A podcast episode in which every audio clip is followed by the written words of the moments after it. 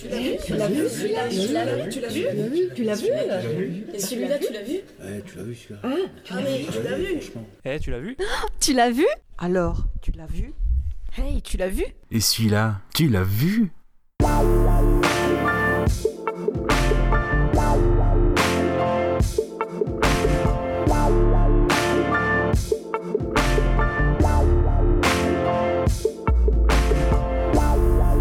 Bonjour à toutes et à tous, c'est Gravelax. En cette période de confinement, le trio a décidé de vous faire part de sa passion pour le cinéma en vous partageant leurs euh, films de confinement. On a pensé que ce serait une bonne expérience, un peu originale, à savoir qu'à chaque film que nous voyons, chacun dans notre coin bien sûr, Kaza, Goubi et moi-même, nous ferons une sorte de pastille plus ou moins longue, comme une sorte de journal, et nous verrons pour faire des points plus ou moins réguliers sur les nouvelles œuvres visionnées. Cela dans le but notamment d'être à vos côtés durant cette période et de pouvoir un tout petit peu vous divertir. Nous sommes donc le 17 mars 2020 quand j'enregistre cette petite introduction. Il va être 17h et j'ai commencé, moi Gravelax, cette programmation atypique, on va dire ça comme ça. Alors non pas avec euh, Contagion de Steven Soderbergh, ce qui aurait été un choix logique, mais j'ai décidé de débuter avec un film qui correspond aussi un peu à l'ère du temps avec le thème central de la paranoïa, à savoir Bug de William Friedkin, un film de 2006. Bon, William Friedkin qu'on ne présente plus, L'Exorciste, French Connection pour euh, les films les plus connus, Sorcerer que je conseille vivement.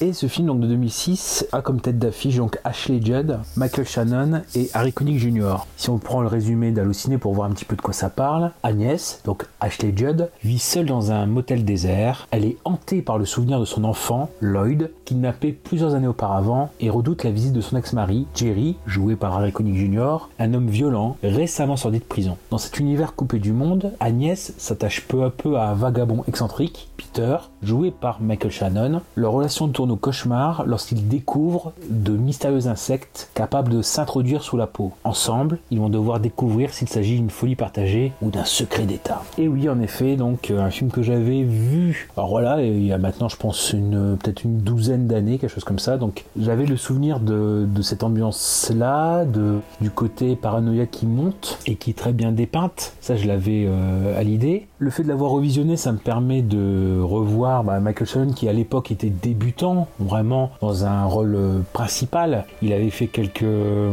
rôles secondaires dans Vanilla Sky, Eight Miles, Crime et Pouvoir déjà avec Ashley Judd, Bad Boys 2. Et en fait, s'il avait été choisi par William Friedkin, parce qu'à la base, donc Bug est une pièce de théâtre qui était jouée off Broadway, donc une pièce de Tracy Lates, qui d'ailleurs est scénariste sur le film, et justement qu'il était l'acteur de la pièce. Pour le film, c'est ce qu'il dit. Le fait d'avoir joué et rejoué cette pièce n'a pas été forcément un avantage. Au contraire, il a dû désapprendre le rôle, les réflexes qu'il avait, jouer sans rejouer, réinventer son rôle. Et en effet, ça permet de voir un petit peu bah, un travail vraiment très net sur le son, par exemple, ne serait-ce que l'aération, le ventilateur qui peut faire penser à un hélicoptère, par exemple. D'ailleurs, le plan initial du film qui est une sorte de plan un petit peu aérien et on plonge vers le motel où se trouve en dehors donc Ashley Judd, un motel assez isolé, on peut voir qu'on va tomber dans un petit monde. Et finalement, c'est vrai que ce petit monde, il est propice à la paranoïa parce que en fait, c'est un monde en huis clos. Et finalement, on voit un petit peu ce côté pièce de théâtre parce que finalement, on ne va pas énormément sortir de cette chambre de motel.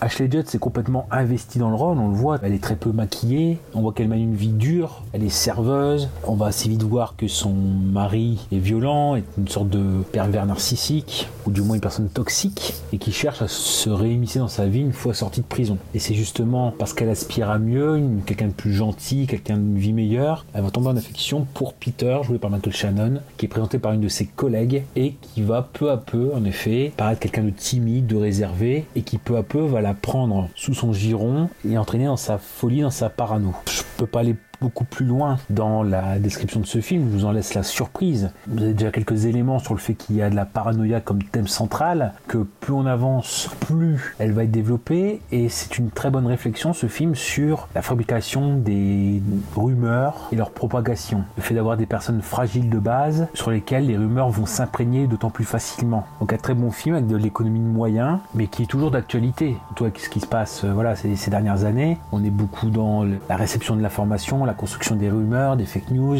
Finalement, ça être un film de 2006. Il est pleinement pertinent encore aujourd'hui. Donc un film que je vous conseille vivement. Pour les petites anecdotes, en effet, il a été tourné en 21 jours, un budget de 4 millions de dollars. Il en a rapporté 8. Que ce qui a poussé Friedkin à le faire, c'est la puissance du texte. Il avait vu euh, deux fois la pièce et il en avait été subjugué. L'originalité, le côté déstabilisant, le fait que tous les personnages sont atteints par la paranoïa et que finalement au centre, on a une sorte d'histoire d'amour torturée des deux personnages qui sont en pleine dérive. Et au fil de cette dérive paranoïaque, ils vont se trouver et se rencontrer. Pour poursuivre, on peut dire aussi que c'est un film qui a été tourné de façon chronologique. Il y a eu quelques improvisations, des journées très courtes mais intenses. Qu'on aurait pu avoir Julie Foster à la place de Ashley Judd, que certains membres de l'équipe ont eu des éruptions cutanées à cause des punaises de lit dans leur chambre. finalement, eux aussi ont été victimes des, insectes et que l'équipe a échappé de peu à l'ouragan Katrina. À quelques jours près, ils étaient pris dans l'ouragan. Donc un film que je vous conseille vivement, Bug de William Friedkin en 2006. Yo tout le monde, c'est Gooby, 16 mars, 23h30. Je regarde euh, mon premier film en confinement. Pour l'instant, tout va bien. Bon, j'ai commencé avec euh, un film de mon acteur préféré. Après tout, euh, pourquoi pas commencer une période difficile comme ça par une valeur sûre? Enfin, du moins, c'est ce que je croyais. Pour ceux qui suivent un peu nos émissions, vous savez que moi j'avais choisi dans l'émission sur les top acteurs Robin Williams. Donc voilà, j'ai tapé là-dedans. Un film que j'avais pas encore vu de lui, que j'ai reçu récemment. Ça s'appelle Says the Day. Ça, c'est une petite anecdote marrante parce que c'est un film qu'il a fait un peu à ses débuts. Ça faisait que quelques années qu'il était passé au cinéma. Ça, c'est une réplique avec laquelle il a été connu, notamment dans le cercle des poètes disparus qui est pourtant sorti plusieurs années plus tard. D'œil, c'est un petit film indépendant, on peut dire ça comme ça, un petit film euh, dramatique euh, avec très peu de budget, réalisé par un mec qui a pas fait grand chose d'autre, ou en tout cas rien de très glorieux. C'est une, de, ses premières incursions dans, dans, le cinéma dramatique à Robin Williams, et c'est peut-être là-dessus, à la limite, que le film est un petit peu intéressant quand même. Je m'attendais pas à grand chose, mais bon, je peux quand même parler de déception ici, parce que euh, bon, ça reste forcément un film avec Robin Williams, donc j'en attends toujours un un petit quelque chose d'intéressant quand même, mais là, bon, je suis vraiment passé à côté. Encore une fois, je remets dans le contexte, hein. c'est vraiment l'une de ses premières, si ce n'est peut-être même sa première incursion vers le cinéma dramatique, c'était bien avant euh, Will Hunting euh, et tous les autres films de, ce registre-là, donc il n'était pas encore le grand acteur qu'il aura été par la suite, mais bon, voilà. Ici, euh, le problème, c'est qu'il n'y a pas que le manque de budget qui fait du tort au film, même si ça joue forcément, c'est pas très bien réalisé, et, et surtout, c'est mal écrit, en fait. En gros, pour faire simple, le pitch, c'est sur un mec qui travaille dans une entreprise, qui se fait virer, euh, qui en plus est divorcé, euh, alors qu'il avait une femme et un gosse, il est divorcé, il perd son travail et euh, il s'entend mal avec son père, donc c'est vraiment la totale quoi. Donc déjà on est dans le cliché du drame où il n'y a vraiment rien qui va, mais en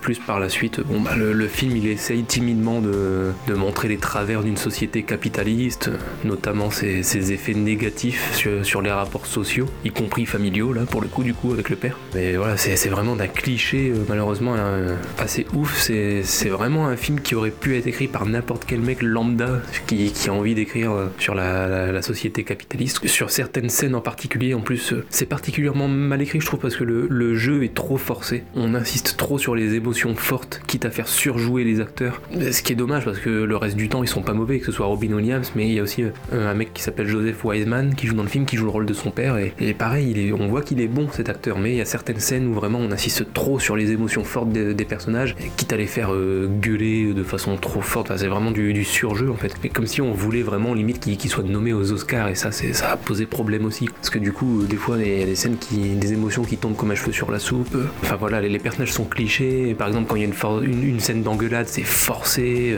Et il y, a des scènes où le personnage de Robin Williams pète un peu les plombs et ça, pareil, c'est mal introduit. Et du coup, comme je disais, ça, tombe un peu comme un cheveu sur la soupe et donc ça, ça paraît pas crédible. C'est bien dommage parce que malgré tout, le personnage qui est joué par Robin Williams, il reste plutôt attachant dans l'ensemble. C'est ça qui, sauve le film du naufrage absolu. Il reste quand même euh, intéressant à suivre. Mais bon, voilà, je pense que malgré tout, ça, reste euh, un film pas terrible, mais qui reste quand même, je pense, une belle curiosité à voir pour ceux qui, comme moi, sont passionnés par Robin Williams. Parce que, euh, comme je disais, voilà, c'est l'un de ses premiers rôles dramatiques. C'était avant qu'il soit très connu, avant qu'il ait des grands succès justement dans, dans ce registre-là dramatique. Donc, même s'il y a des scènes qui sont pas très bien jouées de sa part, et je pense que c'est pas de sa faute. Bon, malgré tout, euh, dans l'ensemble, il reste attachant et pour une première incursion dans, ce registre-là, voilà, ceux qui, sont passionnés par cet acteur, euh, je pense que c'est quand même un film à voir. Mais si vous n'êtes pas spécialement fan de Robin Williams, je, ne vous conseille pas Seize the Day. Euh, voilà. Bon, bah, on passera au prochain film. Bon confinement à tous.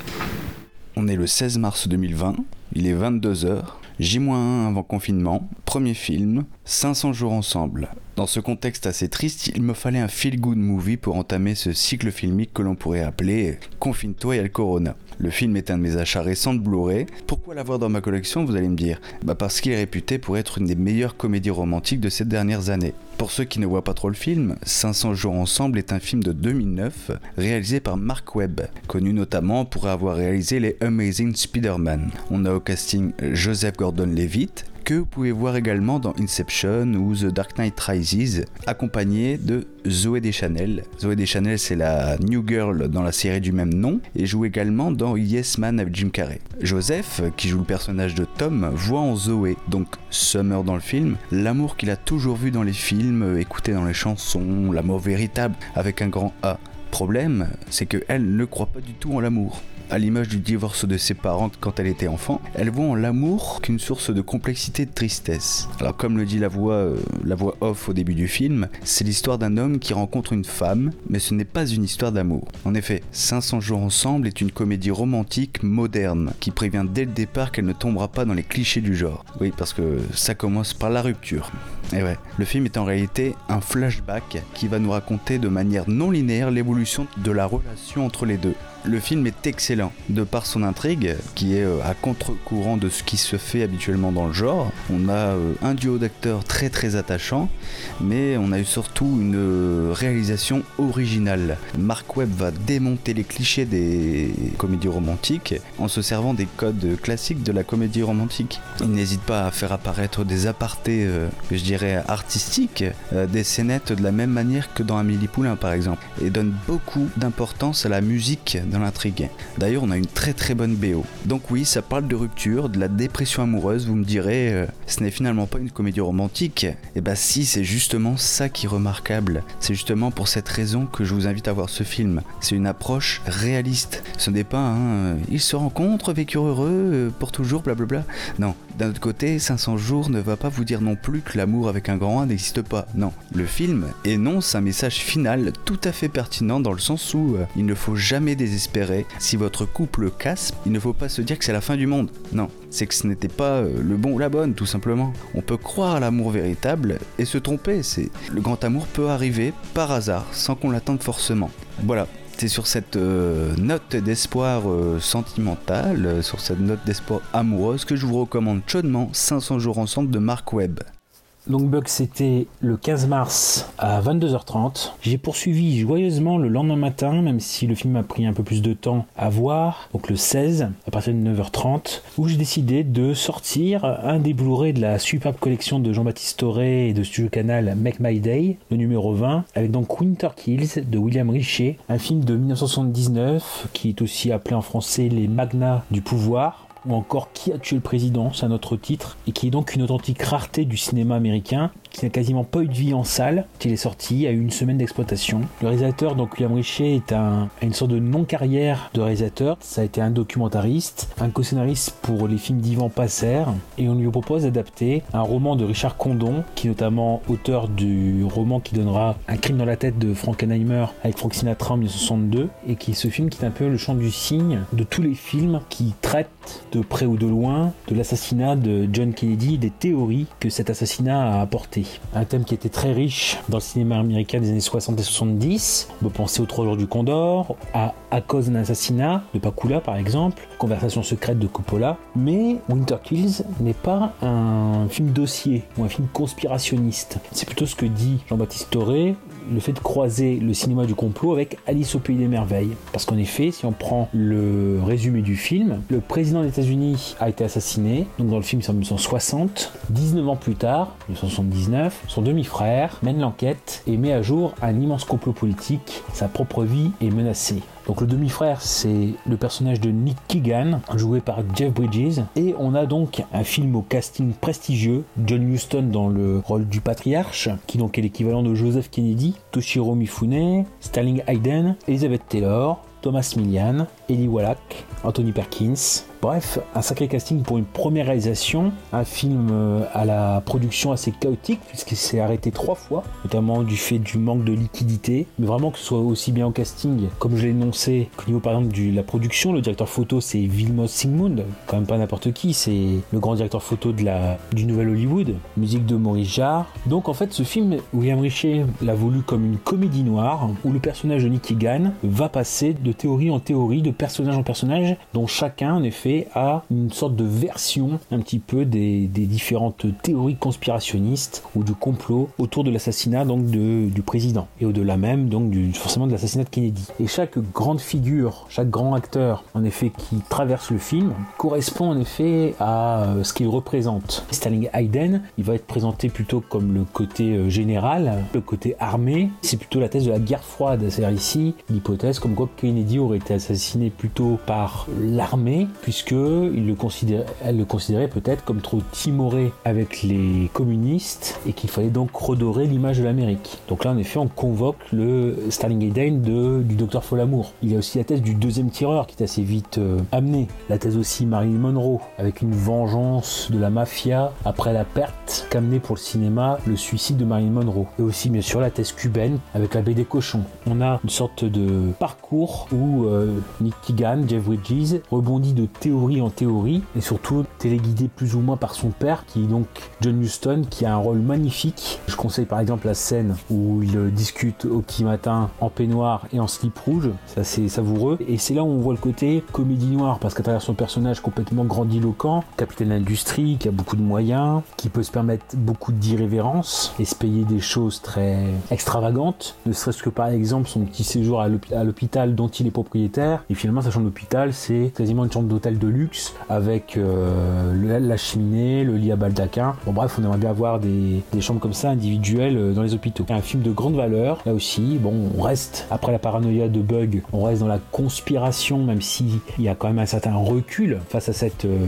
conspiration. C'est comment est-ce qu'elle est-ce qu'elle s'intègre, est-ce qu'elle s'imprègne, est-ce que les gens se contredisent, est-ce qu'on noie la vérité dans le mensonge pour ne plus pouvoir considérer, distinguer le vrai du faux? Et surtout aussi, bah, par rapport au, même au-delà du film, je vous conseille forcément le Blu-ray qui est très riche en, bonus. Par exemple sur cette production assez chaotique du film, mais aussi sur, euh, sur le fait qu'on intègre bien le film dans son époque et dans son intention. Et que bien sûr, le but des différentes théories avancées durant le film, le but n'est pas qu'elles soient vraies, mais qu'elles soient vraisemblables et qu'elles durent assez longtemps pour qu'une théorie fasse sa place à une autre. Donc un film très fin, de très grande valeur, qui est à redécouvrir. C'est d'ailleurs donc, euh, je pourrais quasiment conseiller toutes les œuvres de la collection Make My Day, qui est très précieuse. Franchement, euh, voilà, c'est un état d'esprit que j'aime beaucoup et que je soutiens, avec beaucoup de pépites remises en avant dans une très bonne qualité qui plus est, ce qui ne gâche rien. Donc voici pour ce deuxième film que j'ai terminé le lendemain à midi. J'ai pris beaucoup de notes dessus. Bien sûr, forcément, pour qu'on puisse caser un maximum de films sans que ce soit indigeste, le but est de donner envie, mais de faire court. Donc là aussi, très gros coup de cœur ce film que je n'avais pas encore vu,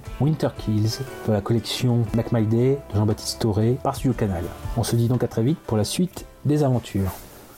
Yo tout le monde, c'est Goubi. Pour mon deuxième jour de confinement, le mardi 17 mars, 23h30, j'ai décidé du coup de regarder mon deuxième film. J'ai choisi un film qui m'a été gentiment offert par Kaza il y a quelques semaines. Coucou Kaza M'a offert un film de John Ford, parce qu'il sait que c'est l'un de mes réalisateurs préférés. Donc j'ai regardé Je n'ai pas tué Lincoln, sorti en 1936. Donc euh, voilà, c'est vieux, hein, c'est vraiment dans, ses premiers films, si on veut, puisqu'il en avait déjà fait quelques-uns auparavant, mais, mais, on est vraiment dans, dans les années 30, c'est assez ancien. C'est un film euh, qu'il a réalisé sur euh, l'histoire vraie, en tout cas qui en grande partie retrace l'histoire vraie du médecin condamné pour avoir soigné, a priori sans le savoir, en tout cas c'est ce que nous montre le film, pour avoir euh, l'assassin du président Lincoln. Il y a des, libertés qui sont prises, bien sûr, comme dans la, plupart des films sur des histoires vraies, hein, c'est jamais euh, totalement la vérité, il y a toujours quelques petites libertés qui sont prises, mais dans les grandes lignes, en tout cas, ça, retrace très bien cette, histoire, a priori. Tout d'abord, j'ai plutôt bien aimé ce film, hein, il, est, vraiment pas mal. Je trouve pas que ce soit un des meilleurs films de John Ford, mais, c'est quand même intéressant à voir.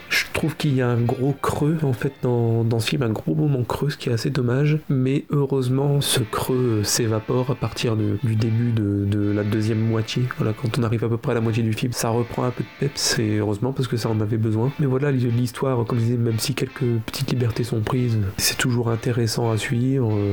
À condition bien sûr d'aimer les films sur ce thème hein, de- des injustices historiques. La réalisation de John Ford, comme toujours, elle est de, haut niveau, hein, déjà à l'époque. Même dans les années 30, il montrait déjà pas mal d'expérience, notamment dans toute la seconde partie justement qui se déroule dans, dans cette prison. Ça, comme je disais, ça redonne un peu de peps à un scénario qui commençait à en avoir besoin. C'est pas le meilleur film de John Ford, mais c'est une œuvre euh, sympathique à découvrir euh, sur l'une des conséquences bien méconnues de l'assassinat de Lincoln. Parce que, comme je disais, la plupart du temps, quand il y a des films euh, là-dessus, bah, on nous montre soit justement l'assassinat en lui-même ou la vie de Lincoln, comme le- un autre film que je vais très certainement regarder euh, très prochainement que Casa m'a offert en même temps, qu'il a réalisé trois ans après, qui est sur le- la jeunesse de Lincoln quand il était encore avocat avec euh, Henry Fonda, film qui s'appelle Vers sa destinée. Voilà, il l'a fait trois ans après. Euh, mais voilà, justement, la plupart du temps, quand on nous parle de Lincoln, bah, c'est sur sa vie, sa jeunesse, ou même un peu plus tard que sa jeunesse d'ailleurs, comme le film de Spielberg, qui s'intitule Lincoln, sur l'assassinat, éventuellement sur l'assassin de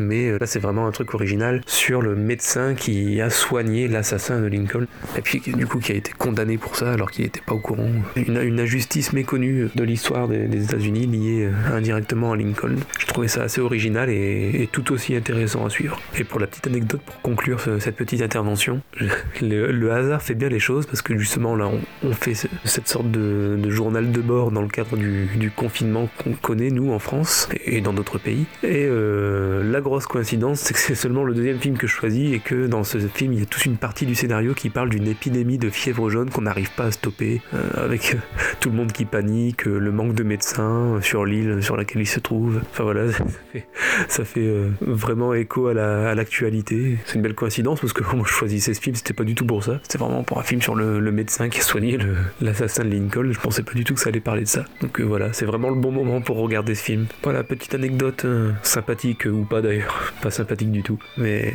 prenez soin de vous, comme dirait euh, Durand. je vais reprendre le truc de Durandal. Prenez soin de vous, regardez des films. Ciao.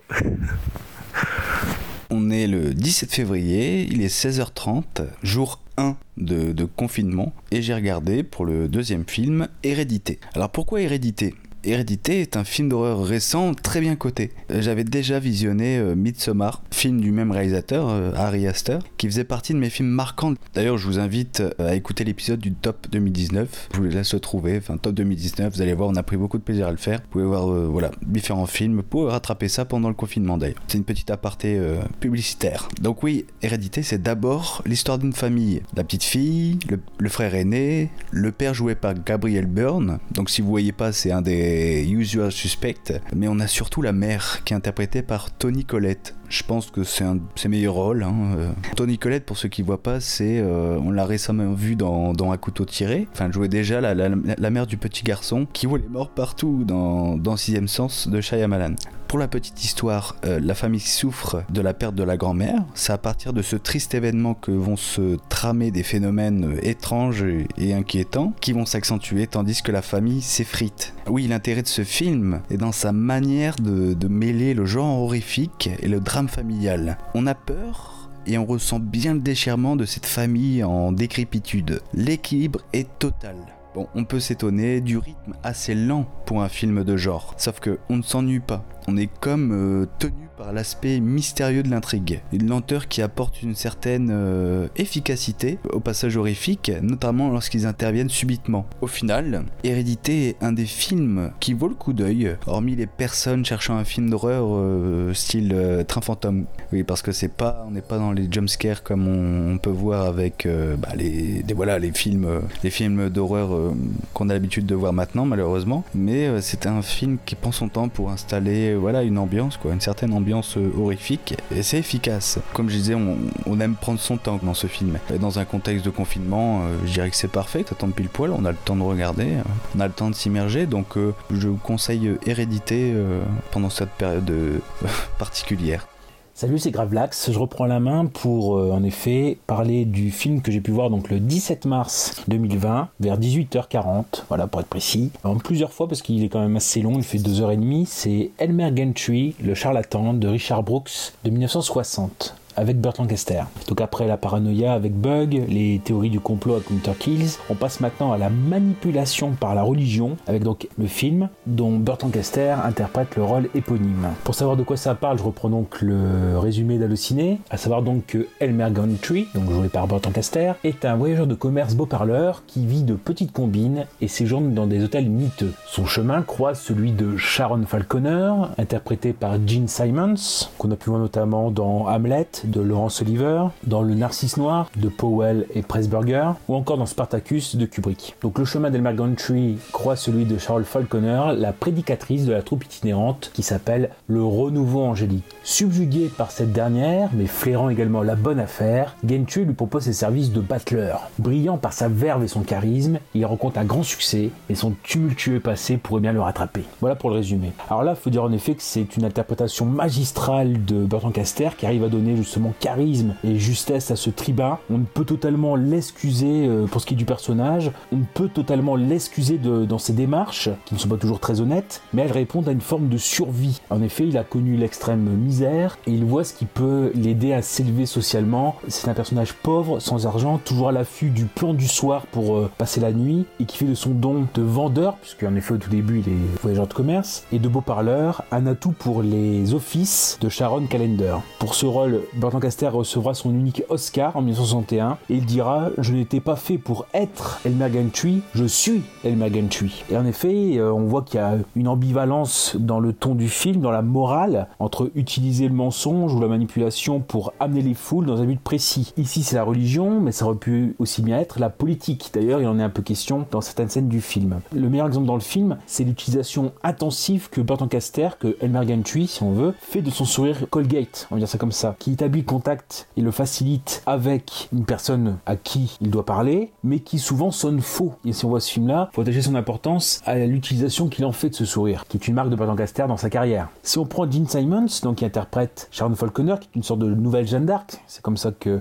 elle nous est présentée dans le film. Elle, sonne aussi très juste. Il y a une justesse très forte dans l'interprétation des personnages et dans l'évolution des personnages. On voit qu'elle est tiraillée entre le goût pour la popularité, mais qu'elle est aussi sincère dans sa foi, mais qu'elle est aussi meneuse d'entreprise. C'est-à-dire que, sa troupe doit rapporter de l'argent. Elle est aussi chef d'entreprise. Et ça donnera lieu d'ailleurs à une très belle scène de négociation pour établir son chapiteau dans la ville euh, de Zénith, enfin de Zénith, de Zénith, je crois en, version originale, qui sera peut-être le début, la fin euh, de Delma Gantry peut-être du moins euh, qui amènera des remous dans euh, l'évolution des personnages. Il y a aussi un point très juste, c'est les relations avec la presse, à travers le personnage de Jim Lefferts, qui est joué par Arthur Kennedy, qu'on a vu notamment aussi dans Le Rose d'Arabie, où il également le rôle de journaliste, il joue aussi dans Barabbas. Et ce personnage donc de Jim Lefferts, c'est un peu l'œil du spectateur, qui voit un petit peu les entreprises du renouveau évangélique d'un œil amusé, mais qui sait se montrer aussi interrogatif et prendre du recul lorsqu'il faut en décrire les formes et les buts.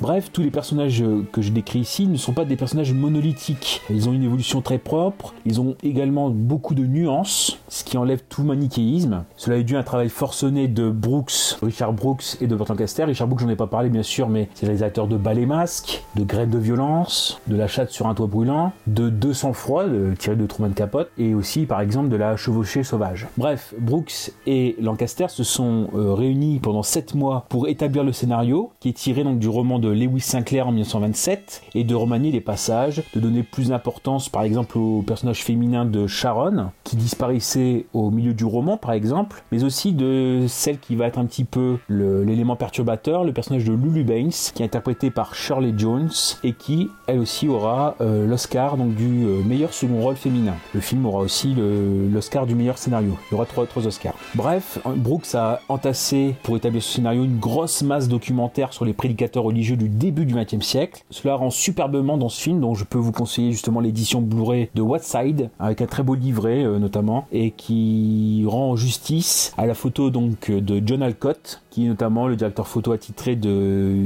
Vicente Minelli, par exemple pour Un Américain à Paris ou pour Le Père de la Mariée. Le livret est assez euh, riche en anecdotes, par exemple le fait que Burton Caster n'était pas forcément le premier choix de Brooks. Il y avait par exemple Montgomery Cliff, euh, William Holden qui a lutté jusqu'au bout pour avoir le, rôle, Pat Ingle qu'on connaît un petit peu euh, plus tard pour les Batman de, de, Tim Burton où il fait le commissaire Gordon, mais qui s'était blessé à la suite d'une chute d'ascenseur avant le tournage. Il y avait aussi James Cagney mais qui n'a pas été retenu. Shirley Jones, pour Lulu Baines aussi, n'était pas forcément le premier choix. Il y avait Piper Laurie que voulait Brooks, mais c'est euh, Lancaster qui l'a proposé et euh, Brooks a été convaincu dès la première scène de Shirley Jones. Bref, le film traite magnifiquement de la manipulation des foules ou comment l'effet de masse peut agir, positivement, négativement. Le côté ici, euh, la manipulation par l'hypocrisie, mais un peu ce côté-là, voilà, la vérité des relations, qu'est-ce qu'on place comme degré d'authenticité dans les rapports pour obtenir ce que l'on veut. Ici, en l'occurrence, l'utilisation de la religion à des fins détournées plus ou moins honnêtes. Bref, pour moi, même si c'est un film qui semble être un classique, et c'est le cas, il le mérite, mais pour moi, ça a été une authentique découverte, une belle découverte que cette Elmer Gantry, le charlatan, alors moi je préfère même le titre euh, tout court américain qui est Elmer Gantry, point, parce que le charlatan, finalement, ce n'est qu'une des nuances du personnage. C'est assez réducteur. Je vous conseille vivement ce qui pour moi est une pépite. À bientôt Yo tout le monde, c'est Goubi. Bon bah ça y est, là je suis déjà en train de perdre la notion du temps. Le confinement fait déjà ses effets. Je suis en train de me rendre compte qu'on est le jeudi 19 mars. Il est 1h du matin. Je viens de, regarder mon troisième film de confinement du coup. J'ai décidé de, poursuivre sur ma lancée, euh, ma lancée logique. La dernière fois, euh, pour mon deuxième film, je vous parlais d'un film de John Ford, donc euh, sorti en 36, qui s'appelait euh, Je n'ai pas tué Lincoln, donc sur le, docteur qui a soigné l'assassin de Lincoln. Et bien cette fois-ci, je parle dans la continuité d'un autre film que Kaza m'a offert, d'ailleurs en même temps, le même jour, qui est également réalisé par John Ford, qui est sorti trois ans plus tard. Ça, ça s'appelle Vers sa destinée. C'est avec Henry Fonda qui joue le rôle d'Abraham Lincoln dans sa jeunesse. Donc pas très logique d'ailleurs hein, de sortir un film sur la jeunesse de Lincoln après avoir fait un film sur, euh, enfin qui débute par son assassinat. Et limite on s'en fout un peu. Donc cette fois-ci John Ford euh, en 39 a décidé de parler de la jeunesse de Lincoln alors qu'il devenait seulement avocat à Springfield bien avant qu'il soit président. C'est vraiment cool. J'ai même préféré ce film-là plutôt que Je n'ai pas tué Lincoln. C'est du bon John Ford. J'aime bien ce que ce genre de, film de ce réalisateur dit de l'histoire des États-Unis, même quand il, euh, quand il fait juste un film sur la jeunesse d'un des présidents des États-Unis, il arrive euh, indirectement à parler du pays euh, en même temps à en donner une certaine vision qui est toujours un plaisir à voir quand on est un minimum intéressé par le sujet. Mais voilà, là on suit un, déjà en plus un, jeune Henri Fonda qui du coup était vraiment jeune. J'ai parfois eu du mal à le reconnaître alors que j'aime beaucoup cet acteur. Mais il, démontrait déjà à l'époque euh, beaucoup de charisme et un grand jeu d'acteur. C'est je pense l'un des rôles dans lesquels je l'ai préféré pour l'instant. Un scénario qui débute de façon assez classique, même pour l'époque. Mais ensuite, ce scénario va nous offrir une, longue mais, également une des meilleures scènes de tribune qui m'était été donné de voir. Vraiment passionnante. Et puis quelques petites vannes de temps en temps qui font mouche, que ce soit par Lincoln ou, par l'un des, l'un des, des jurés, des douze jurés une sorte de petite running gag avec l'un d'eux qui est bourré. Enfin bref, c'est il y a vraiment pas mal de rythme dans cette scène de tribunal et tant mieux parce que comme je disais, elle est assez longue mais, mais elle est vraiment excellente. Ça m'a un petit peu fait penser parfois à 12 hommes en colère, euh, un petit peu dans un autre registre quand même parce que là c'est vraiment une scène de tribunal à proprement parler, donc avec les avocats et tout ça.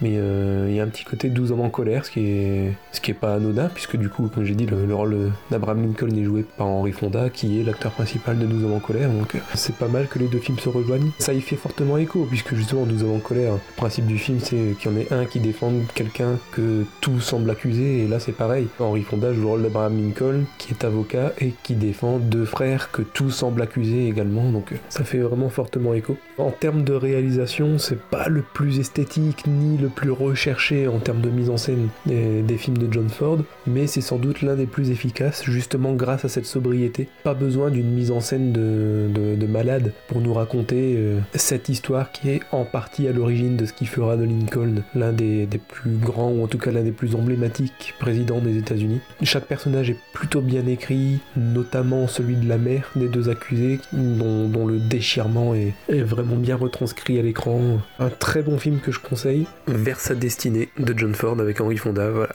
Merci Kaza encore pour, ce cadeau. Et je vous conseille d'y aller si, si vous êtes intéressé un petit peu par le sujet. A bientôt c'est Kaza. Par avance, je tiens à m'excuser de ma voix, euh, pour ma voix nasillarde, puisque euh, oui, on peut choper un rhume en plein confinement. Et oui, 18 mars 2020, 16h11, jour 2 de confinement, le jour d'après. Alors, Le jour d'après est un film que j'avais déjà vu à sa sortie en salle en 2004. À l'époque, je n'avais que 10 ans, je m'attendais à un bon blockbuster de catastrophe dans la lignée d'Independence Day du même réalisateur. Première impression qui fut assez bonne parce que bon, au final, on a quand même du spectacle, oui. Le jour d'après, pour ceux qui ne voient pas, est un film de Roland Emmerich, réalisateur notamment connu pour Independence Day ou encore 2012. Le jour d'après est avec Dennis Quaid et Jack Gyllenhaal. Le climatologue Jack Hall tombe des lorsqu'il apprend qu'un changement climatique imprévu et violent va changer la face du monde à coups d'inondations, de grêles, de tornades et des chutes de température d'une magnitude inédite.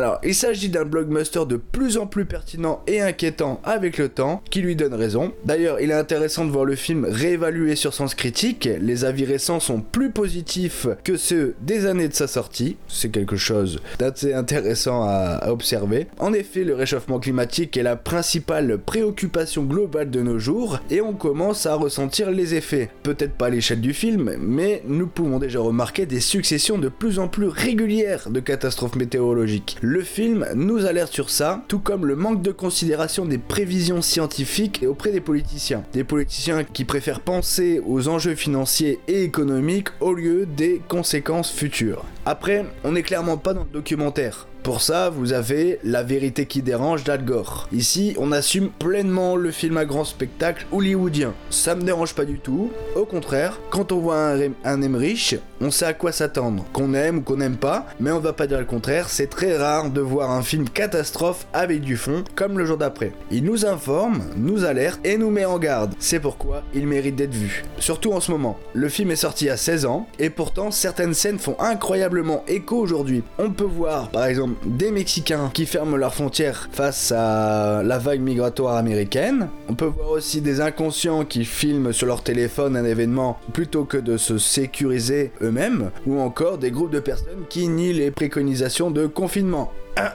On est en plein dedans. Bref, je vous invite à voir le jour d'après, un très bon film catastrophe qui ne vous laissera pas insensible à la question du réchauffement climatique. Salut tout le monde, c'est Gravelax qui reprend la main pour parler donc de mon quatrième film que je souhaitais partager avec vous, qui a été vu donc le 25 mars 2020 à 22h30. Alors oui, il y a un grand écart euh, entre Elmer Gantry et celui dont je vais parler, parce qu'entre temps, je me suis quand même refait des classiques, comme la saga X-Men. Bon, je, je voyais pas trop l'intérêt d'en parler, je suppose que c'est quand même assez connu. Je vois pas trop ce que je peux apporter de plus, hein. beaucoup de choses ont été déjà, déjà dites dessus. Et Split de Shyamalan, bon voilà, je pense aussi. Voilà, c'est le but, c'est plutôt la découverte, hein. c'est l'esprit qu'on a pour la saison 2 de Tu l'as vu qui viendra assez vite. On va essayer quand même de lancer le premier épisode pour vous divertir durant le, confinement, puisqu'on a déjà trois d'enregistrer. De, L'état d'esprit, c'est vraiment de remettre euh, des choses en avant, un peu moins connues. Donc là, en l'occurrence, je me suis penché sur une comédie noire, donc Serial Mother de John Waters, en 1994. Donc John Waters, un, a connu quand même pour euh, être le roi de la comédie trash, être aussi un cinéaste, euh, alors peu prolifique, mais voilà, qui a son âme, qui a sa patte, hein, puisqu'il a fait 12 films entre 1968 et 2004. Parmi les plus connus, il y a Pink Flamingos de 1972, il y a Polyester de 1981, Airspray de 1988 et Crybaby de 1990 que Kaza et euh, Gooby ont découvert récemment. Je les salue au passage. C'est donc une comédie trash, ultra noire et cynique. Pour moi, c'est un souvenir de location VHS. Ça remonte, hein, voilà, c'est pas tout neuf, mais je ne l'avais pas revu depuis. Et là, j'avais le Blu-ray devant moi, une très belle copie d'ailleurs. Je me suis dit, tiens, on y va. Et d'ailleurs, la sensation que j'ai eue, c'est que je j'ai regretté de ne pas l'avoir revu plus tôt, car tout est savoureux vraiment dans ce film-là. En premier lieu, l'actrice principale, Kathleen Turner, qui est au top. Elle commençait un petit peu à avoir cette stature, hein, c'est-à-dire que c'est-à-dire que si vous prenez sur Google Images avant, après, avant comment elle était dans les années 80, étant jeune, plus velte, etc. Et puis maintenant où elle a vraiment une stature très imposante. Là aussi, c'est pas une critique parce qu'elle l'utilise à bon escient. Je pense par exemple à sa participation dans Californication avec David Duchovny. Mais bref, son rôle tombe pile au bon moment dans sa carrière parce que vraiment elle commence à s'étoffer malgré les réserves qu'elle lui avait donné Michael Douglas, son partenaire dans La Guerre des Roses et dans La poursuite du diamant vert. Eh bien, elle s'investit totalement dans ce rôle de Beverly Setfin sans demander de modification au scénario pour adoucir son personnage, contrairement à d'autres actrices qui étaient intéressées par le rôle mais à condition qu'elle puisse euh, influer sur le scénario pour rendre ce personnage de Beverly plus euh, bienveillante. Avait été approchée Susan Sarandon ou Julie Andrews et justement le fait de ne pas avoir demandé de modification, ça permet au film de complètement lâcher les chevaux et de suivre une sorte de Brie Van de Camp avant l'heure, qui va complètement disjoncter. Si on prend les dix premières minutes de film, on est vraiment dans le tableau type des suburbs, hein, avec la, petite maison, avec les voitures, avec euh, le jardin bien tendu, la famille qui petit déjeune ensemble au matin, avec le père de famille, joué par Sam Waterston, donc qui jouait dans Capricorn One, dans La déchirure de Roland Joffé par exemple, dans la série New York Unité spéciale, dans les Woody Allen euh, comme Crime et délit. Donc bref, la femme bonne maîtresse de maison, le mari qui part travailler, les deux enfants qui sont des ados, un frère et une sœur, Chip et Misty, joués donc euh, Chip par euh, Matthew Lillard qu'on reverra dans Scream, et Misty jouée par Ricky Lake qui est une habituée des films de John Waters. Donc si on prend le résumé halluciné de Serial Mother ou Serial Mom en version originale, on a donc ceci. Beverly est une femme parfaite, une mère accomplie, une excellente cuisinière, un membre actif de l'association des parents d'élèves. Bref, c'est une super maman. En fait, Beverly n'est pas du tout le personnage qu'on imagine. Elle est bien plus que cela. Elle est bien pire que cela. Voici pour le résumé, je n'en dis pas plus et je vais essayer vraiment de rester euh, à la surface des choses pour euh, ne pas trop divulguer les, surprises, les rebondissements que le film peut nous réserver. Juste pour dire qu'on va donc suivre ce personnage de Beverly dans sa folie qui augmente de plus en plus. Et en effet, par exemple, on peut penser au personnage des deux policiers qui font une enquête de routine au tout début pour euh, une voisine qui se fait harceler au téléphone, qui donne lieu à une très belle scène d'ailleurs, je vous la, je vous la conseille. Et en effet, quand les policiers ont fini de l'interroger, elle passe pour quelqu'un de gentil, de normal au départ, puis plus on avance dans le film, plus leurs avis vont changer sur euh, Beverly. Et en effet, ce personnage qu'on va suivre sur trois jours au départ, avant le dernier acte, va complètement vriller quand de simples choses ne lui plaisent pas. On peut penser à une ceinture de sécurité non mise, à des mauvaises chaussures euh, selon la saison, à un tri des déchets qui n'est pas fait, à une personne qui ne rembobine pas ses VHS. Donc pareil, là aussi, ça, ça ne parlera peut-être qu'à une certaine catégorie de personnes, se souvenir des, des VHS dans les vidéoclubs. Il y a aussi le fait que comme on est dans une comédie trash, le gore est présent, mais par exemple par le biais de références cinématographiques, notamment du cinéma d'horreur. On peut penser à Bloodfest de 1963 d'Herschel Gordon Levis et qui est en effet considéré comme le premier film gore de l'histoire du cinéma. On le connaît aussi sous le nom de d'Orgie sanglante. On voit notamment un extrait dans le film parce que Chip, joué par Matthew Lillard, donc le fils, est fan de films d'horreur et donc les effets grotesques, grand guignolesques, on va dire ça, grand guignol du film sont désamorcés parce qu'on les a déjà vus à peu près dans euh, ces extraits. Et d'ailleurs, voilà, ces références sont pas euh, anodines, c'est vraiment des références de cœur parce que John Waters, par exemple, fera une petite apparition quand Herschel Gordon Levis fera la suite 40 ans plus tard de son film, donc Orgie sanglante 2, et il fera une petite apparition en jouant le rôle d'un curé pédophile. Il y a aussi d'autres références plus truculentes, notamment un personnage qui est fasciné par euh, les belles poitrines, et donc on a des extraits de Super Nichon contre la mafia, c'est aussi une pépite à redécouvrir. Et donc bref, le film développe une galerie de personnages euh, caricaturaux, mais c'est pour le bien de l'histoire parce que il y a une sorte de préparation de paiement. Le caractère des personnages permet donc justement de suivre Beverly dans l'évolution de sa folie meurtrière sur euh, un visage de plus en plus découvert. Et donc chaque pierre posée aura un effet pour la suite de l'histoire. Donc c'est un film super bien écrit pour une comédie trash. Et c'est aussi donc un film avec une âme puisque beaucoup d'acteurs sont des fidèles de John Waters. Euh, on retrouve par exemple beaucoup d'acteurs de, Cry Baby. C'est un film avec une âme, c'est important. Et comme petite Madeleine de Proust, il y a par exemple le rôle de la voisine Rosemary, jouée par euh, Mary-Jo Catlett, qui était La gouvernante dans Arnold et Willy, par exemple. Ça fait plaisir de la revoir. On passe un bon moment parce qu'il y a un rythme virevoltant, assez imprévisible, parce que les personnages aussi s'adaptent à l'environnement qui les entoure, aux objets aussi. Je vous conseille aussi euh, un petit passage, la scène, on va dire ça, la scène où la chanson de la comédie musicale Annie, donc la, chanson Tomorrow est reprise. C'est une scène assez truculente où justement Beverly s'adapte aux objets qui sont autour d'elle et euh, où justement ça donnait lieu à la négociation donc de, des droits pour cette chanson de 60 000 dollars à l'époque parce justement on connaissait le caractère assez trash des films de John Waters. Donc euh, on va dire que c'est de l'argent bien dépensé parce que justement John Waters profite bien d'avoir les droits de cette chanson pour faire une scène assez, assez truculente. Et on voit les critiques par exemple, euh, souvent on dit voilà les, dérives du film d'horreur, voilà les, jeunes qui regardent les films d'horreur peuvent avoir des comportements meurtriers. Là on voit dans, dans, une scène de vidéoclub qu'une personne qui loue des films familiaux, notamment euh, un film avec Bill Cosby, donc quand on sait comment il a fini Bill Cosby, bon, c'est pas signe de moralité. Le film, les personnes qui aiment ces films sont ceux qui peuvent se révéler aciviques ou égoïstes, qui ne rembobinent pas les VHS quand elles les rendent au vidéoclub. Il y a aussi une petite critique sur la, dérive des médias. Bon, ça, je laisse, euh, je vous laisse voir parce que c'est dans la dernière partie du film. Et il y a aussi, comme petite Madeleine, au-delà de Marie-Jo Catlett, il y a aussi Suzanne Summers, qui est connue justement pour plusieurs sitcoms aux États-Unis. Euh, Dans les années 90, c'était par exemple Notre Belle Famille avec Patrick Duffy, hein, le Bobby de Dallas, et qui donc euh, joue son propre rôle et qui donc euh, voilà est auréolé euh, de son aura glamour et les autres personnages en tiennent compte. Il y a aussi le fait que le film commence par euh, l'avertissement comme quoi c'est inspiré d'une histoire vraie, mais en fait, plus on avance dans le temps, plus on s'aperçoit que cette histoire ne peut pas être vraie, c'est une euh, ruse de John Waters pour détourner justement les codes du film noir qui souvent utilisent cet argument. À souligner également la musique de Basil Polidoris, qu'on connaît aussi pour celle de Conan le Barbare, La chair et le sang de Paul Verhoeven, Robocop, aussi à la poursuite d'Octobre Rouge, et en effet, fait une partition tout en force contenue, prête à exploser. Ça correspond super bien au personnage de Beverly. À souligner également, ça c'est pour nos amis québécois, le titre original de, du film, à savoir Maman ne se laisse pas marcher sur les pieds. Bon, un titre de film euh, original. Bref, je conseille fortement cette euh, comédie euh, explosive. On se, on ne s'ennuie à aucun moment. C'est vraiment, on a l'impression d'avoir une sorte de Desperate Housewife sous acide, une sorte aussi de prêt à tout dont j'avais parlé sur l'épisode sur les actrices. Nicole Kidman. En effet, dès qu'on s'oppose à ses projets, à sa famille et au sien, Beverly pète les plombs. Là, euh, pour le personnage de Nicole Kidman, c'était pareil, à part qu'elle était vraiment très tournée vers elle-même. Euh, Le personnage de Beverly, c'est aussi sa famille. Dès qu'on s'oppose à ses projets, elle imagine tout de suite un stratagème pour enlever l'obstacle. Et ceci un film où la normalité n'a plus sa place au fur et à mesure qu'avance le film, mais c'est fait très habilement. Encore une fois, c'est une comédie super bien écrite. Donc, je vous laisse donc sur ce conseil de très bonne comédie, Samuel Mother de John Waters de 1994, et on se retrouve très vite pour un autre film. Bon confinement. Yo tout le monde, c'est Gooby. Bon, cette fois-ci, ça va aller très vite. On est le 21 mars. Ça fait maintenant quelques jours de confinement. Il est minuit 45. Et effectivement, les effets du confinement commencent à se faire bien, bien ressentir quand vous allez voir quel film j'ai choisi de regarder. Peut-être même, euh, probablement, beaucoup d'entre vous ne doivent pas le connaître. Accidental Love de David O. Russell. Pourquoi est-ce que j'ai voulu regarder ça? Bah, C'est parce que ce film m'a intrigué.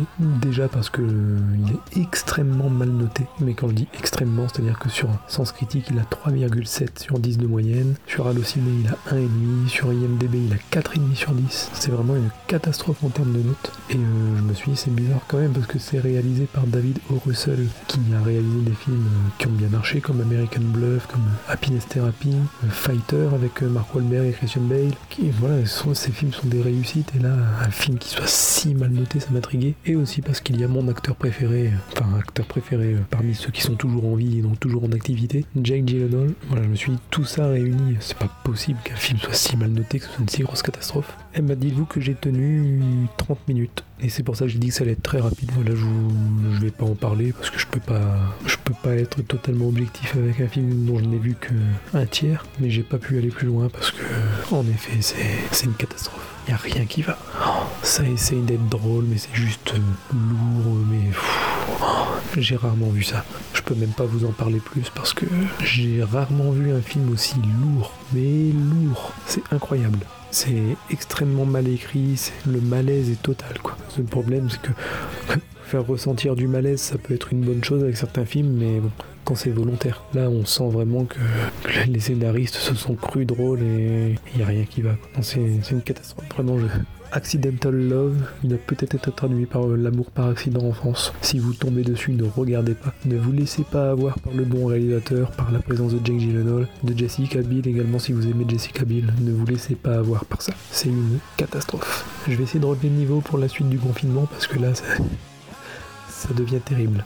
Ciao 20 mars 2020, jour 4 de confinement, la cabane dans les bois. Comme la catchphrase l'annonce sur l'affiche, vous croyez connaître l'histoire, vous pensez connaître la fin. En effet, le titre et le synopsis ressemblent typiquement à un film d'horreur des plus classiques, rempli de clichés. Cinq étudiants vont passer un week-end dans une cabane au fond des bois. Ouais, et dans les cinq étudiants, on a bien sûr euh, la blonde écervelée, l'intello, le drogué, euh, voilà quoi. Vous voyez le topo. Alors le film est coécrit par Drew Goddard et Josh Whedon, collaboration qui a déjà été expérimentée avec la série Buffy contre les vampires qu'on ne présente plus. Drew Goddard est à l'écriture, Josh Whedon à la création. À part, Drew Goddard est le réalisateur de Saltan à l'hôtel El Royal, sorti en 2018, et il est aussi créateur de la série Netflix Daredevil. À côté de ça, Josh Whedon est connu notamment pour avoir réalisé les deux premiers Avengers. D'ailleurs, on retrouve dans ce petit groupe Chris Thor Hemsworth, pardon pour, euh, pour la prononciation.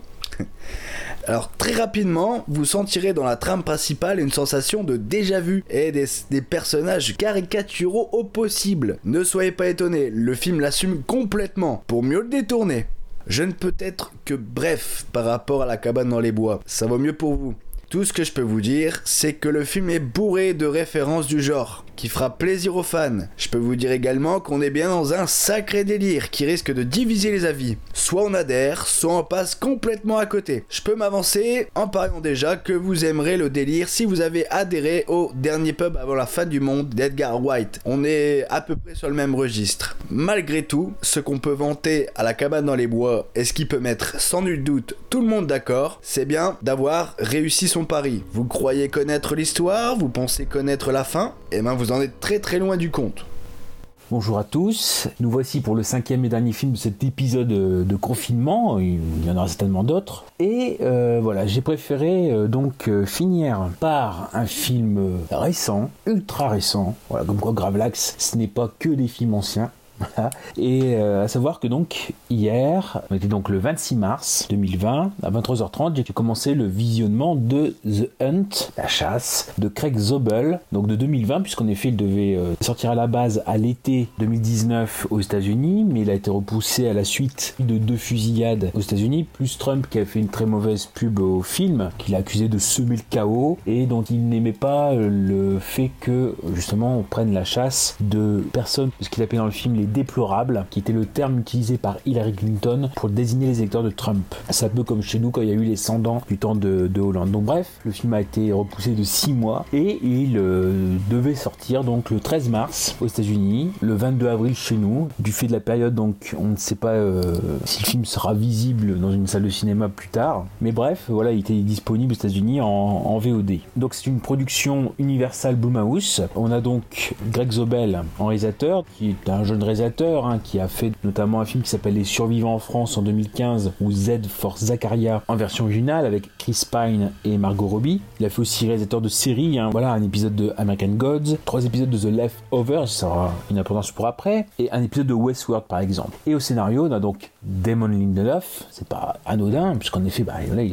on le connaît pour euh, pour plusieurs euh, scénarios, plusieurs séries également, Lost, euh, bah, The Leftovers forcément, et euh, scénario aussi de Nick Coos, donc qui est pareil, qui est dans le même giron, puisqu'il a scénarisé deux épisodes de The Leftovers et deux de Watchmen, la série qui vient de sortir. Pour ce qui est du résumé, d'habitude, je me dirige vers le ciné, mais pour moi, et c'est ce que je vous déconseille, le résumé est un peu trop explicite. Donc, dire simplement que voilà, c'est 12 personnes qui sont prises en chasse, sans savoir forcément pourquoi, par un groupe qui aura ses propres motivations. Je n'en dis pas plus, d'ailleurs, dans, ce que j'ai à vous en dire, j'essaierai d'être le plus vague possible, parce que c'est un film voilà, que j'ai eu plaisir à découvrir, et qu'à la limite, j'ai cherché à en savoir le moins possible avant de le visionner. J'ai pas envie euh, voilà, de, vous donner trop d'éléments qui pourraient vous gâcher le plaisir. Parce qu'en effet, c'est un film qui est plaisant dans ce genre-là à, découvrir, donc euh, voilà, je le conseille déjà vivement. C'est un spoiler, spoiler en soi-même. Voilà, j'ai apprécié le film. À savoir que donc euh, la question, une des questions centrales ou un des mots importants du film,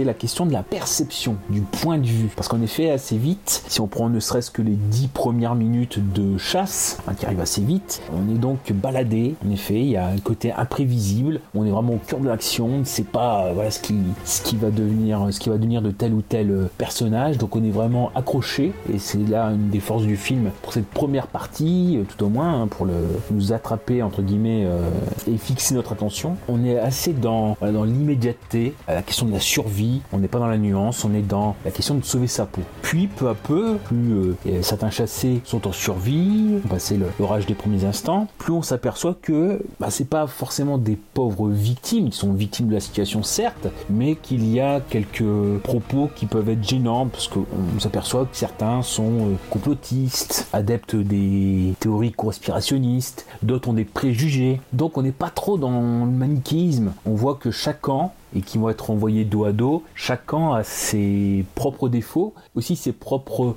alors, qualités peut-être pas, mais ses propres raisons d'agir de telle ou telle manière. Comme tout être humain, on a euh, nos bons et nos mauvais côtés. Et on va peut-être s'apercevoir, sans dire euh, forcément euh, quoi, mais que les chasseurs ont aussi leurs propres raisons de chasser. Et on verra aussi les critères qu'ils auront éventuellement retenus pour quelques-uns pour choisir les 12 victimes. Donc ça, cette perception, on a ce côté-là très important. On a une narration qui est parfois renversée pour mieux saisir les points de vue. Et c'est pour ça que le film passe par plusieurs temps, on peut dire trois temps principaux. Notamment, je pense, voilà, il fait une heure et demie, bah, une heure. On a un petit effet narratif. Je ne dis pas lequel, voilà, encore une fois, pour pas vous gâcher le, plaisir, mais pour donner plus de profondeur à euh, un film qui pourrait être facilement euh, entre les mains de n'importe quel tâcheron, euh, complaisant, gore, sans, sans profondeur. Bah là, le, quand même, le film, j'y reviendrai certainement, le film a beaucoup de profondeur pour une production de ce type-là. C'est aussi un film très généreux au niveau gore, par exemple, au niveau violence et qui n'est pas timoré pour une production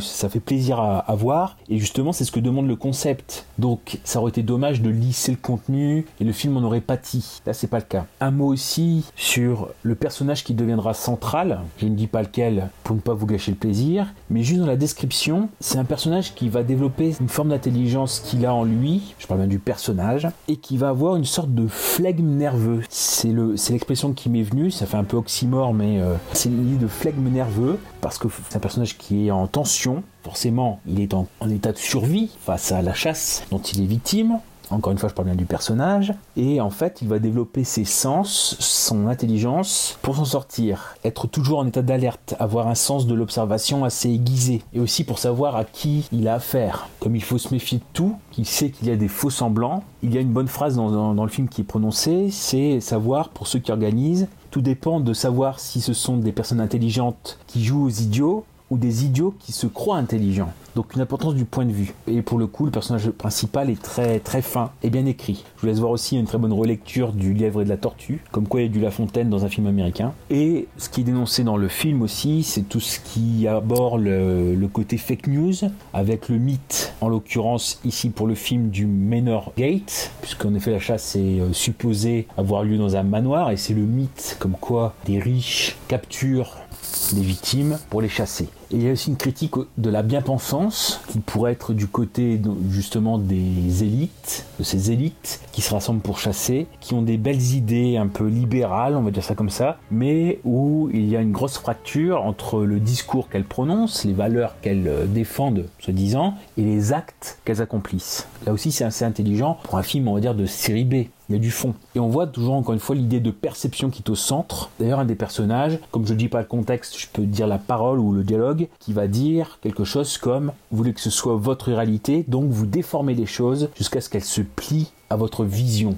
C'est ce que je vous dis, la perception comme centre du film, ou du moins comme euh, sujet important. Pour ce genre de film, les références qui viennent tout de suite à l'esprit, bah voilà, Hostel par exemple, la traque de Serge Leroy, bon si on remonte un petit peu, Saut éventuellement, mais c'est très bref. Ou encore une fois, bah forcément les chasses du comte Zaroff. Pour finir, un film donc euh, fun, trash, comme je l'avais dit pour Salmoser, virevoltant, puisqu'en effet en une heure et demie on ne s'ennuie pas du tout. Il y a peut-être quelques petits passages ventre mou, mais c'est très rapide. Et un film encore une fois qui est plus profond euh, que prévu, car il renvoie vraiment dos à dos plusieurs comportements que les personnages essaient de justifier. Voilà, si j'adopte tel comportement, c'est parce que, etc. Puis des, raisons avancées, mais qui finalement ne vont pas dans le bon sens, avec beaucoup d'hypocrisie, d'arrogance, euh, d'ignorance, de préjugés, un petit peu la guerre des égaux.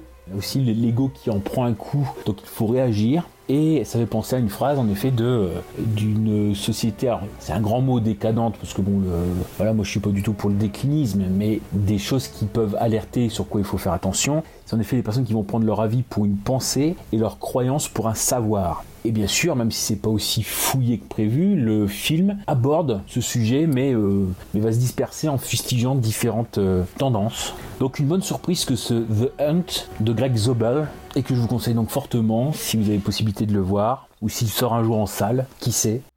Yo tout le monde, c'est Gooby. Bon, j'ai décidé après le l'accident, euh, l'amour par accident de- du dernier film, j'ai dé- décidé de euh, prendre une valeur sûre pour essayer de remonter un petit peu le niveau. Euh, en tout cas, ce qui pour moi est une valeur sûre, c'est pas forcément le cas de tout le monde, mais moi en tout cas c'est quelqu'un que j'aime beaucoup. J'ai choisi Edouard Baird et donc j'ai pris euh, l'une de ses seules réalisations, qui est sortie en 2017 qui s'appelle Ouvert la nuit. Voilà, donc film qu'il a réalisé qu'il a, dans lequel il joue également le, le rôle principal. C'est une comédie, on dire comédie dramatique à peu près, si à mon avis c'est plus de la comédie que du drame, dans laquelle Edouard Baird joue Luigi qui détient un théâtre, qui est patron d'un théâtre, à la veille d'une première où euh, tout le monde finit par lâcher un peu parce que voilà, lui c'est un petit peu le, cliché du patron qui s'en fout de ses employés, euh, qui paye tout le monde en retard, euh, voilà, qui, pense qu'à sa gueule. Donc voilà, son équipe décide de le lâcher à la veille de la première et lui il va essayer de, contenter tout le monde en allant trouver le- les recommandations de tout le monde peu euh, donc dans la ville à l'aide d'une stagiaire qui, se retrouve avec lui un peu malgré elle. Stagiaire qui est jouée par euh, Sabrina Ouazani euh, qu'on commence à voir euh, de plus en plus, j'ai l'impression, dans, dans les films français. C'est pas mal parce que c'est une bonne actrice. Et il y a également donc sa, meilleure amie, euh, Nawel, qui est jouée par Audrey Tautou, la meilleure amie de, Luigi, hein, pas de la stagiaire. Voilà, donc c'est une comédie euh, assez singulière qui est pas vraiment à l'image des comédies françaises qu'on a l'habitude de se taper, sont très populaires. Et c'est peut-être ça aussi qui, qui fait que le film divise un peu parce qu'il n'a pas eu un accueil critique flamboyant, pas désastreux non plus, hein, ça va, ça reste correct, mais ça n'a pas été euh, plébiscité. Et je trouve ça dommage parce que moi j'ai trouvé ça vraiment bien. Alors effectivement, c'est un humour un peu particulier, hein, il, faut, il faut apprécier. Là, c'est vraiment du Edouard Baird pur jus. hein. On voit qu'en plus de jouer dans le film, c'est lui qui l'a réalisé, c'est vraiment son film. Et donc c'est vraiment de l'humour très euh, béarien, je sais pas si, si on peut dire ça comme ça. Donc euh, voilà, vraiment tout est dans, dans son personnage, dans, le, dans son verbe habituel. Donc déjà, si de base on ne supporte pas le personnage que se donne Edouard Baird, même en dehors des, des films, bon bah faut pas regarder celui-là, parce que là c'est vraiment du, pur Edouard Baird. Mais pour ceux qui, apprécient son personnage, qui apprécient son humour, qui, aiment bien son style, euh, ils devraient accrocher à ce film-là, parce que c'est- vraiment quelque chose qui lui ressemble. Et donc là, euh, bah ouais, tout se déroule sur une nuit en fait, mais voilà, on pourrait résumer ça à une, une folle nuit parisienne dans laquelle on sera embarqué ou pas. Pour ma part, j'ai été embarqué et euh, j'ai pas mal rigolé. Alors oui, il y a malheureusement pas mal de clichés de typiques de la comédie française qui surviennent, notamment, euh, plus on approche de la fin et, plus c'est le cas. Et c'est peut-être ça qui vient malheureusement un petit peu gâcher le film, mais euh, mais ça reste ça reste gentillé, je trouve. C'est pas quelque chose qui vient plomber le film quoi.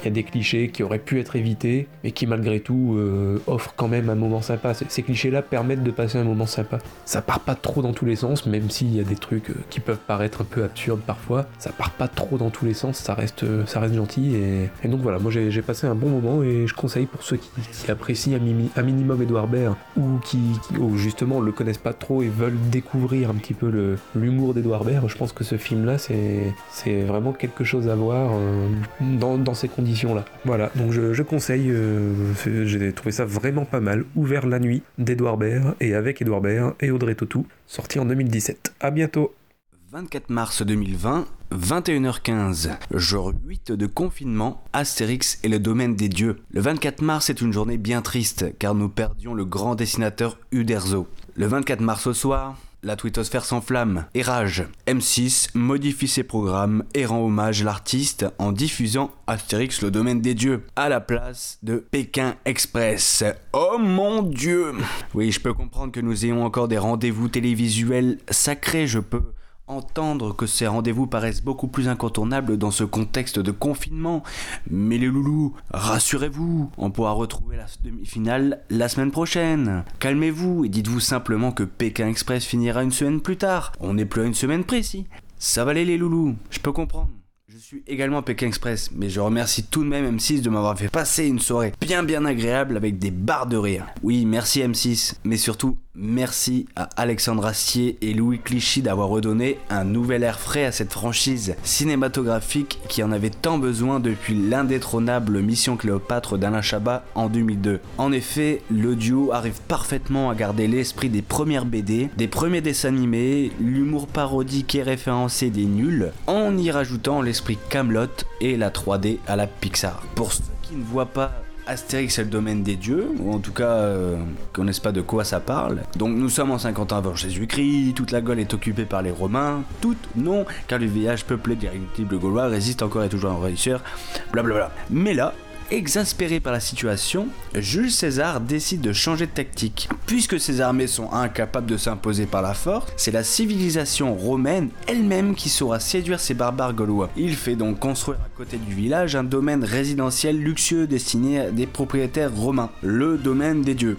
Nos amis gaulois résisteront-ils à l'appât du gain et au confort romain? Leur village deviendra-t-il une simple attraction touristique? Astérix et Obélix vont tout faire pour contrecarrer les plans de César. Donc, un film qui fait rire.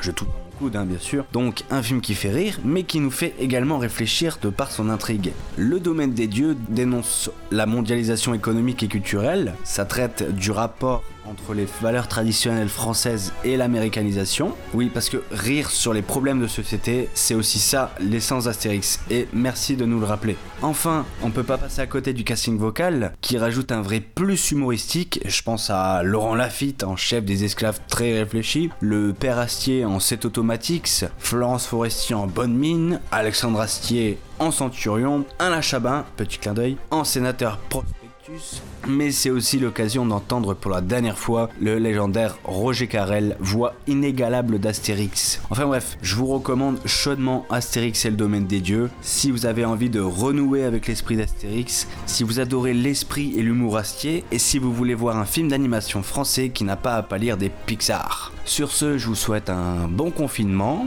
et je laisse euh, Gravelax conclure ce numéro de Tu l'as vu. Donc c'en est fini pour ce premier épisode de confinement de l'équipe de Tu l'as vu. Il y aura certainement de quoi en faire un deuxième, voire un troisième. Bon bref, on va pas voir trop loin, mais voilà, d'ici une semaine ou deux. Éventuellement, je vous annonce que pour patienter, nous sortirons la toute petite capsule que nous avions enregistrée euh, quand on s'était réunis, Goubi, Kaza et moi-même, pour enregistrer les trois premiers épisodes de la saison 2. On avait enregistré une petite note de service qui permettait de faire le bilan de la saison 1 et annoncer les nouveautés ou le programme de la saison 2. Il devait sortir euh, ces jours-ci. Forcément, comme le planning est un peu contrarié, une partie de la note de service est obsolète, mais on vous la proposera quand même pour dire de vous donner quelques indications sur ce qui vous attend pour la suite des événements quand la situation sera rétablie. Puisque là, en effet, il y aura ces épisodes de confinement qui sont pour nous une forme de témoignage, une forme de journal. Ça nous fera des souvenirs. Mais je vais travailler aussi pour euh, sortir assez vite l'épisode 1 de la saison 2 qui demande un peu plus de travail parce que le fichier de base est assez long et j'aimerais bien voilà euh, l'habiller dignement. Dès qu'il sera prêt, on le proposera pour dire que vous y êtes quoi écouter. D'ici là, prenez soin de vous. D'ici là, restez chez vous et bon confinement. Bon confinement. Bon confinement à tous.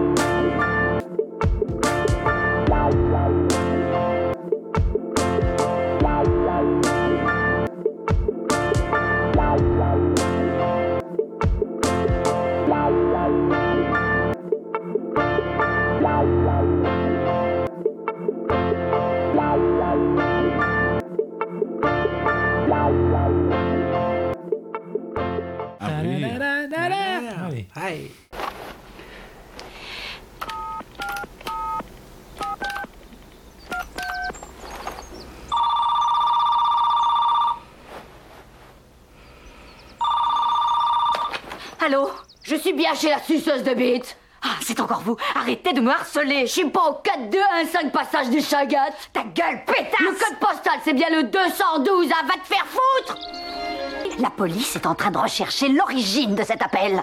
Quoi, sale conne? Alors pourquoi ils sont pas là Un sac à foutre Va te faire foutre